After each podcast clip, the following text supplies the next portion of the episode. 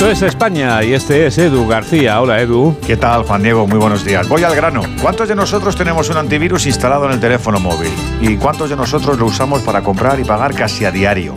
¿Cuántos no estamos ya duchos en rellenar formularios y suscripciones utilizando además las mismas contraseñas? Y ya por último, ¿a cuántos de nosotros no nos han intentado estafar, colocar un supuesto paquete o pedirnos las claves de nuestra cuenta bancaria?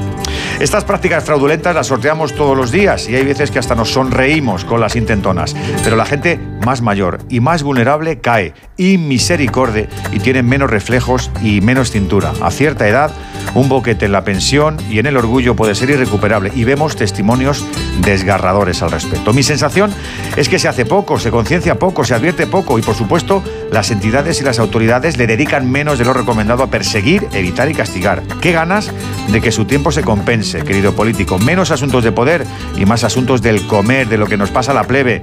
Como deseo de verdad que dejen ustedes de ocuparse tanto de lo suyo. ¿Qué ciudadanos más pacientes les ha tocado en suerte? Piénsenlo. Amigos, buen sábado, os deseo a todos. Para ti también, Edu. ¿Cómo pasa el tiempo? Nos despedimos ya.